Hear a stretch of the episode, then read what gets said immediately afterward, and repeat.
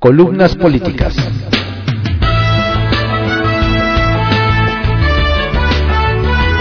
Continuamos con la audiosíntesis informativa de Adrián Ojeda Román, correspondiente al miércoles 3 de agosto de 2022. Demos lectura a algunas columnas políticas que se publican en periódicos capitalinos de circulación nacional. En privado, por Joaquín López Dóriga, que se publica en el periódico Milenio. Candidato quien asegure su proyecto. Ayer le contaba aquí que el presidente López Obrador ha construido una estructura de régimen y participación transeccionales en la que es fundamental la reconstrucción de los órganos de gobierno de Morena vía su Congreso y Consejo Nacionales. A esto se agrega la debilidad, parece que e irreversible, por lo menos hoy incontenible, de la oposición, lo que refuerza personajes y proyecto. También fue determinante la elección interna del fin de semana, en la que con todas las expresiones abominables de violencia, acarreo y manipulación, mostró parte de su fuerza para convocar. Dicen que a tres millones, digamos que dos, lo que no puede hacer hoy ningún otro partido, incapaces todos de reunir siquiera a los suyos cada día menos. En este proyecto de López Obrador es esencial el que lo vaya a suceder. Quien él crea que le garantiza la continuidad a su visión de país y que la consolide. Ese será el factor central de su decisión y pregunto, ¿quién entre Claudia Sheinbaum, Adán Augusto López Hernández, Marcelo Ebrard y Ricardo Monreal se lo garantiza? En la respuesta que se acerca a los primeros estará en agosto de 2023 el candidato presidencial de Morena. Retales 1. Misiva. El presidente reveló, sin que le preguntaran, lo que quería decir parte del contenido de la carta que le envió a Joe Biden sobre las consultas del sector eléctrico, y que le deja en claro que no permitirá que trate a México como colonia y que nuestra independencia y soberanía no tienen precio, que no busca salirse del Temec, sino que respeten la soberanía de México. A ver qué responde, si es que lo hace. 2. Doblada. Esto lo dijo al día siguiente de que se conociera que efectivamente Donald Trump sí lo dobló con la amenaza de los aranceles si no apretaba a los migrantes pues las detenciones en la frontera se habían disparado en mayo de 2019 a 133 mil.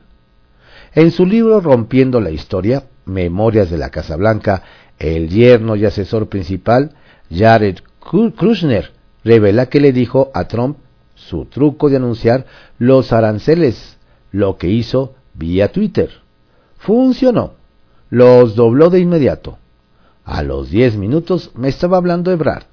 El canciller me mostró sus cartas de inmediato. México cederá. Todavía no hay respuesta de los audios. Y tres, médicos.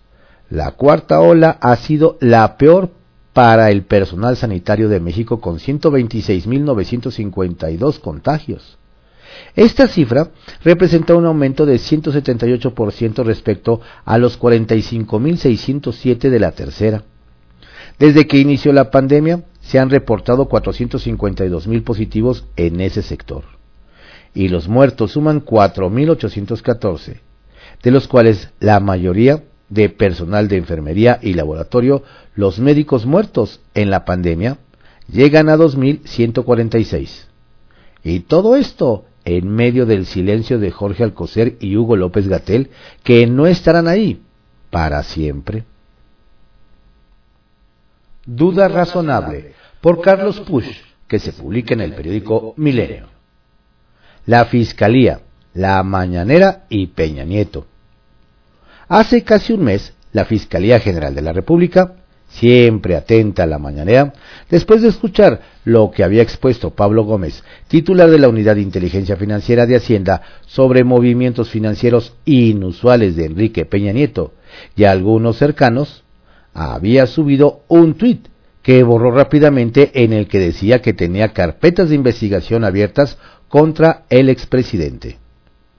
Ayer nueva mañanera, la reportera de proceso pregunta a partir del reportaje publicado en la revista esta semana sobre el caso la opinión del presidente.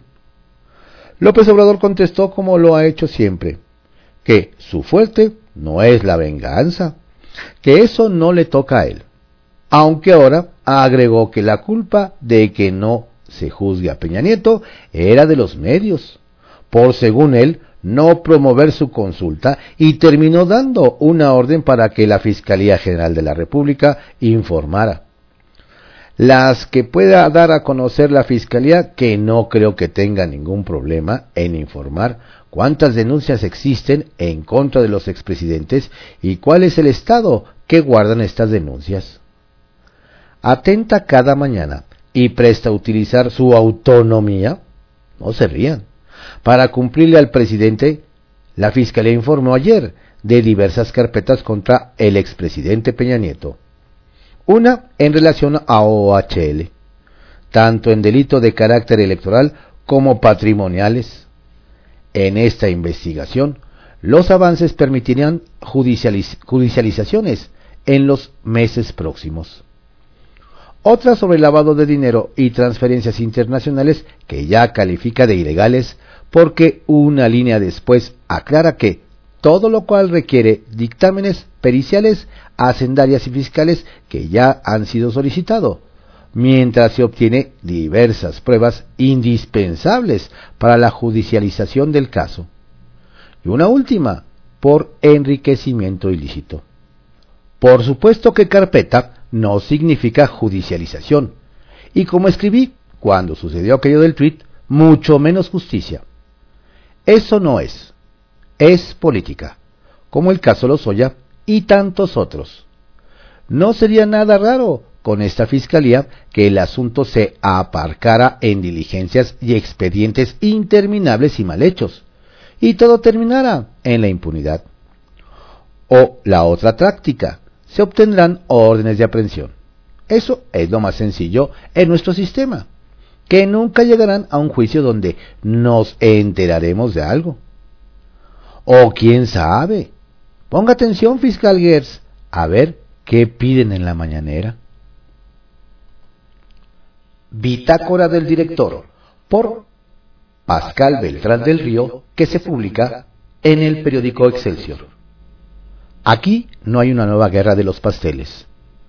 Ante la solicitud de consultas que Estados Unidos y Canadá han hecho a México para que ciña su política energética al texto del TEMEC, el presidente Andrés Manuel López Obrador confirmó ayer que envió una carta a su homólogo Joe Biden para pedirle que la vecindad entre los dos países se dé con respeto a nuestra soberanía en un pie de igualdad. Por lo visto, el mandatario sigue pensando que la petición estadounidense y canadiense está reñida con la independencia de México. Lo curioso es que el reclamo sea solo para una de las partes, pues no se anunció el envío de una carta semejante al primer ministro Justin Trudeau. Desconozco las razones por las que López Obrador decidió convertir una polémica legal que tendría que ser materia exclusiva de abogados en un conflicto político. No sé si es que ignora lo que se firmó en el tratado y se aprobó por parte del Senado, donde su coalición política tiene mayoría, o si ha, si ha decidido aprovechar la ocasión para resoplar las llamas del fanatismo nacionalista.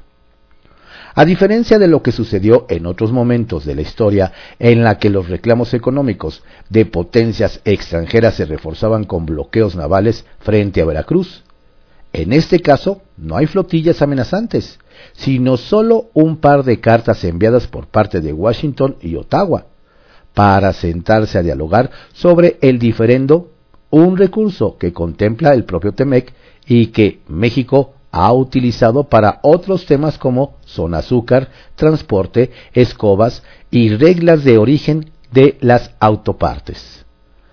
Sinceramente, no comprendo de qué forma está comprometida la soberanía de México por dicha solicitud.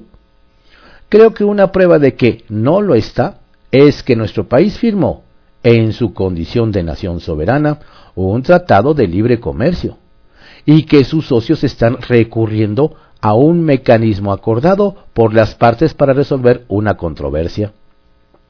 Es más, nuestro gobierno está en vías de establecer contacto con los Estados Unidos y Canadá para ver en qué consisten sus reclamos. De acuerdo con lo que comentó la semana pasada en entrevista la subsecretaria de Comercio Exterior de la Secretaría de Economía, Luz María de la Mora. Si el presidente López Obrador tiene razón en que la política energética de su gobierno no ha discriminado a empresas extranjeras para favorecer a Pemex y a la Comisión Federal de Electricidad, quizá baste con presentar un alegato legal ante los socios comerciales para así demostrarlo. Si estos aún no quedan convencidos, la disputa será arbitrada por un panel, en cuya conformación participará México y en el que habrá jueces mexicanos. Dicho mecanismo de resolución de controversia también está incluido en el texto del TEMEC que, insisto, México firmó y avaló. ¿En qué momento de este proceso se plantea que Estados Unidos y o Canadá invadan nuestro país para pedir reparaciones por agravios cometidos contra sus empresas? Afortunadamente, esta no es la redacción de la guerra de los pasteles. Desde luego, si la diferencia avanza hasta el panel, cosa que dudo, y México pierde, habrá que asumir las consecuencias por los países afectados, podrán cobrarse con aranceles las afectaciones a sus empresas. Como digo arriba, es probable que el presidente López Obrador esté convencido de que su política energética no viola el TEMEC. En ese caso me pregunto si fue plenamente informado de lo que el país avaló. Si no lo fue, quizás sería conveniente que comenzara a enterarse y a hacer los reclamos pertinentes antes de alegar, como hizo la semana pasada. Que si tener acceso a ese mercado nos implica ceder soberanía, no lo aceptamos. México es el país que más provecho ha sacado a la liberalización comercial en América del Norte. Sinceramente, ¿cómo nos iría sin el TEMEC? ¿Y qué impedirá a que Biden, en caso de que decida responder a la carta de López Obrador, le diga con toda naturalidad, Señor presidente, estoy enterado que su gobierno ha hecho contacto con el nuestro para celebrar las consultas y hago votos para que éstas sean fructíferas? Alajero, por Marta Naya, que se publica en el Heraldo de México machuchones elegidos para el Congreso de Morena. Los resultados siguen aún siendo válidos por la Comisión Nacional de Honestidad y Justicia del partido, pero ya se han adelantado algunos nombres de los machuchones que han sido electos como consejeros y participarán en el Congreso Nacional Ordinario de Morena el 17 y 18 de septiembre. De los cercanísimos al presidente Andrés Manuel López Obrador, prácticamente sus consejeros áulicos figuran Adán Augusto López, secretario de Gobernación, Jesús Ramírez Cuevas, coordinador de comunicación social de la Presidencia de la República y convertido en uno de los imprescindibles que acompañan al jefe del Ejecutivo. Además de Rafael Barajas El Fisgón, director del Instituto Nacional de Formación Política, y Pedro Miguel Arce, integrante de la Comisión Nacional de Encuesta, habituales ambos de Palacio Nacional y referentes constantes del tabasqueño en sus mañaneras, la eterna operadora de AMLO en el partido y actual presidenta del Consejo Nacional de Morena, Berta Luján, así como Gabriel Hernández, el llamado monje negro, otrora poderoso coordinador de los programas de bienestar desde la presidencia de la República y como quien lleva premio de consolación, Alfonso Ramírez Cuellar, exdirigente de Morena.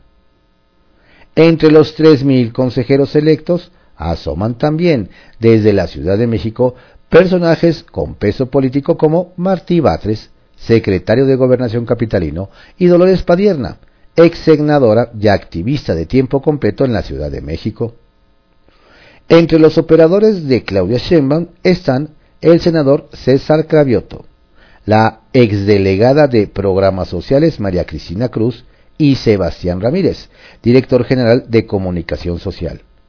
y Carlos Ulloa Pérez, secretario de Inclusión y Bienestar Social del gobierno de la ciudad. Del lado de las alcaldías figuran entre los elegidos Armando Quintero, de, de Iztacalco, José Carlos Acosta, de Xochimilco, Francisco Chiguil, de Gustavo Amadero, así como los exalcaldes Arturo Núñez de Cuauhtémoc, cercano a Monreal, Rigoberto Salgado de Tláhuac, Víctor Hugo Romo de Miguel Hidalgo, Patricia Ortiz de Magdalena Contreras. Y de la Venustiano Carranza, Julio César e Israel Moreno, además de la actual alcaldesa Evelyn Parra. Del lado de los tabasqueños se espera un buen grupo de simpatizantes y de apoyo para el titular de gobernación. Falta calcular y tener más claro que tantos de los cercanos a Marcelo Ebrard y quienes lograron un espacio en la estructura partidista rumbo al Congreso y, por supuesto, hacia el 2024. Gemas, obsequio de la secretaria general de Morena, Citlali Hernández. Morena tiene las puertas abiertas al pueblo de México. Igual tenemos gente con deseos de cambio como también tenemos oportunistas que solo quieren un cargo. Estrictamente personal, por Raimundo Riva Palacio, que se publica en el periódico El Financiero. Choque de trenes. El presidente Andrés Manuel López Obrador le envió ayer, según anunció, una carta al presidente Joe Biden donde reafirma la soberanía energética mexicana en defensa de su interpretación del Tratado Comercial con Estados Unidos y Canadá, el TEMEC y como respuesta a las denuncias de haber violado compromisos adquiridos. Pero al mismo tiempo, en una bravuconada innecesaria, dijo, como si el horizonte fuera el retiro de México del acuerdo norteamericano, ¿qué haría Estados Unidos sin la fuerza de trabajo de los mexicanos? ¿Qué haría su industria sin las autopartes que se producen en México? Para tener la lengua larga de las mañaneras, se requiere tener la cola corta, fortaleza política y económica, pues de otra forma sucederá lo que vivió con el presidente Donald Trump cuando ante la amenaza de imponer aranceles en 2019 por la migración descontrolada, obligó a López Obrador a hacer un muro contra los centroamericanos y se dobló, como caracteriza Jared Kushner, yerno de Trump, en su memoria de la Casa Blanca, libro que comenzará a venderse a finales de mes.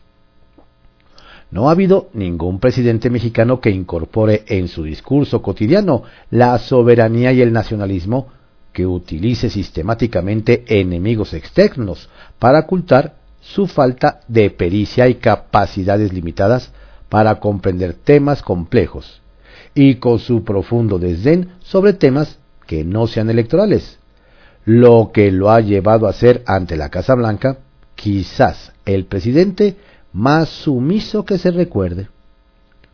López Obrador grita muy fuerte desde Palacio Nacional y se achica en la Casa Blanca. Pudo haber sido diferente, de haber sido menos superficial en su toma de decisión, pero no lo fue. El acuerdo comercial fue firmado el 10 de diciembre de 2018 con las modificaciones solicitadas por los demócratas en materia laboral. Previamente, como presidente electo pidió incorporar en el capítulo 8 un párrafo sobre la soberanía y la propiedad mexicana de todos los hidrocarburos en su territorio. La incorporación de ese párrafo se dio tras un fuerte diferendo en la mesa de negociación con Jesús Seade, representante del presidente electo López Obrador, a invitación del gobierno de Enrique Peña Nieto. El capítulo 8 establecía que México no podía modificar el sector energético para hacerlo más restrictivo que en otros acuerdos comerciales. Por instrucciones de López Obrador, SEADE envió una carta al negociador en jefe de la Casa Blanca, Robert Lighthizer, quien estalló en la sesión a puerta cerrada. ¿Are you fucking me? ¿Me quieres joder? le gritó Lighthizer a Seade. A fucking letter is a letter, regardless how it's written. Una puta carta es una carta sin importar cómo está escrita. López Obrador planteaba reabrir toda la negociación. Lo que dijo Lighthizer no era ni serio ni posible. Seade se quedó callado. Más adelante, Seade dijo que el presidente electo quería incorporar en ese capítulo el reconocimiento de la soberanía mexicana de sus recursos naturales, a lo que nadie le vio problema. Y Lighthizer aceptó de inmediato. El problema hoy es la interpretación del párrafo. López Obrador lo lee como si el capítulo 8 fuera algo aislado del tratado y no con obligaciones transversales como en su arquitectura.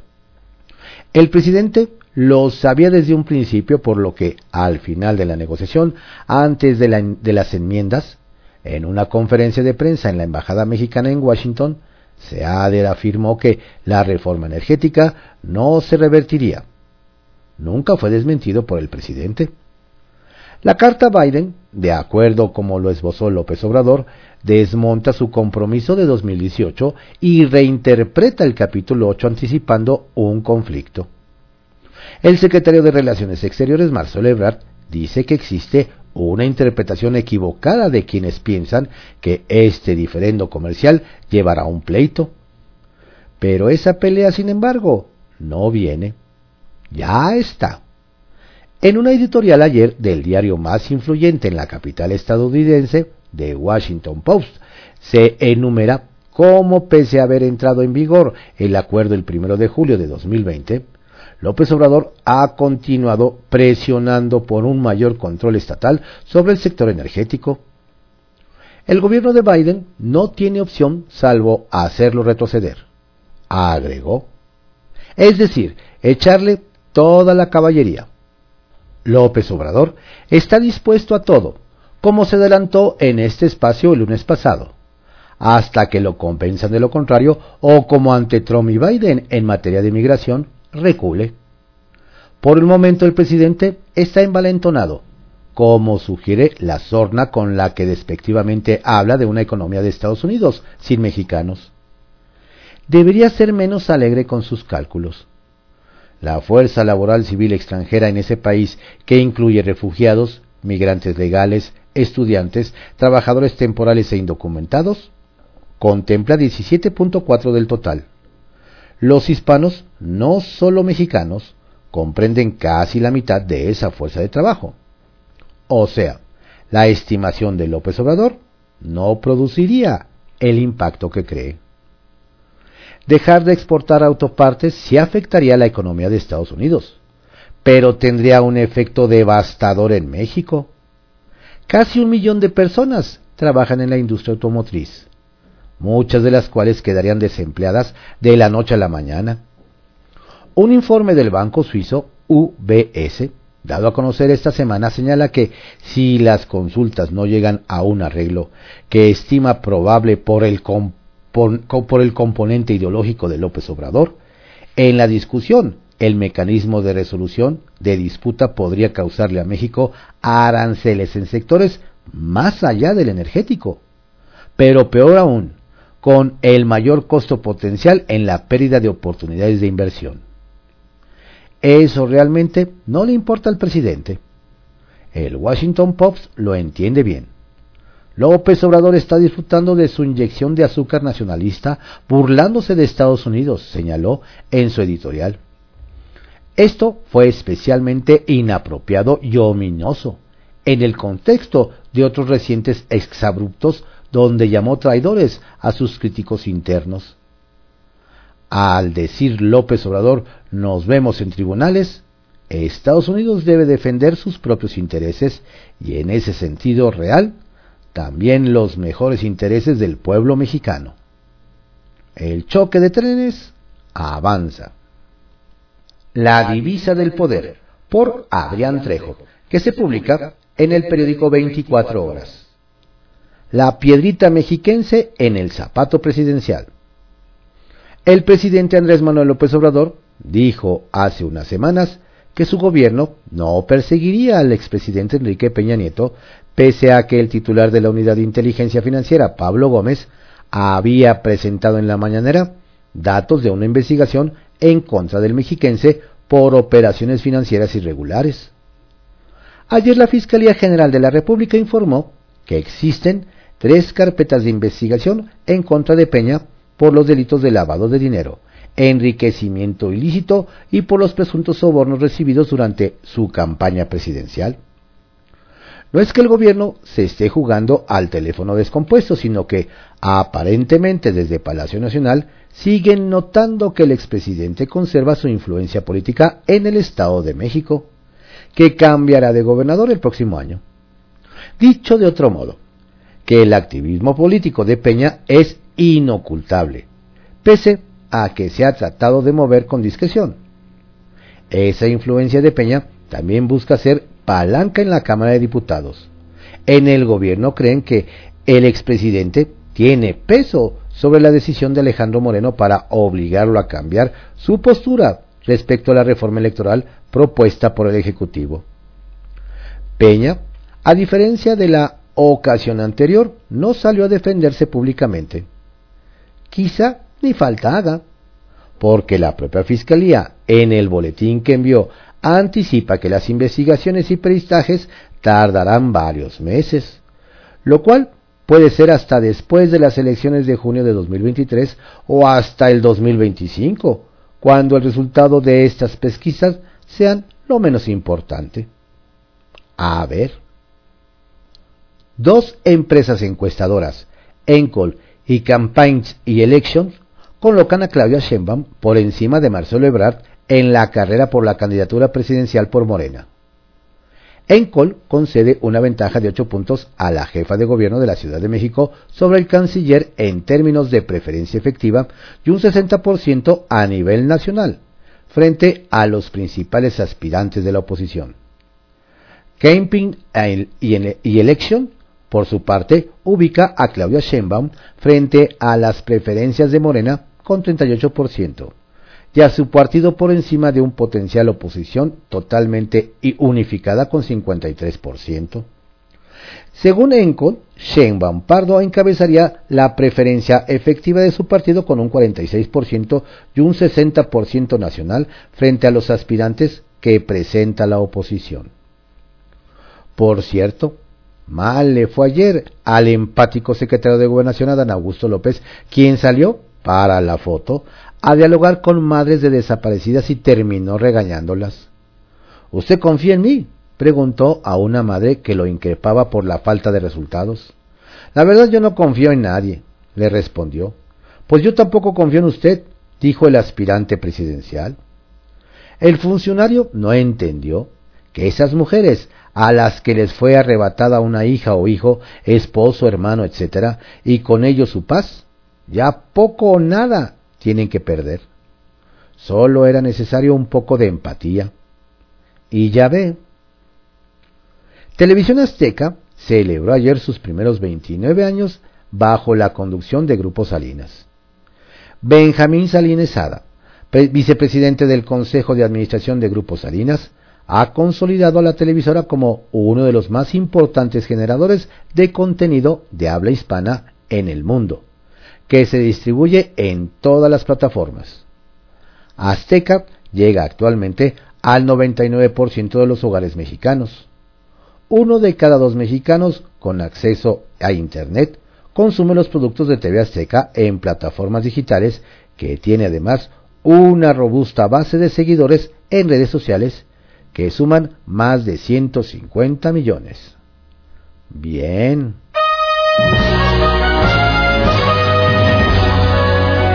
Estas fueron algunas columnas políticas que se publican en periódicos capitalinos de circulación nacional, en la audiosíntesis informativa de Adrián Ojeda Román, correspondiente al miércoles 3 de agosto de 2022.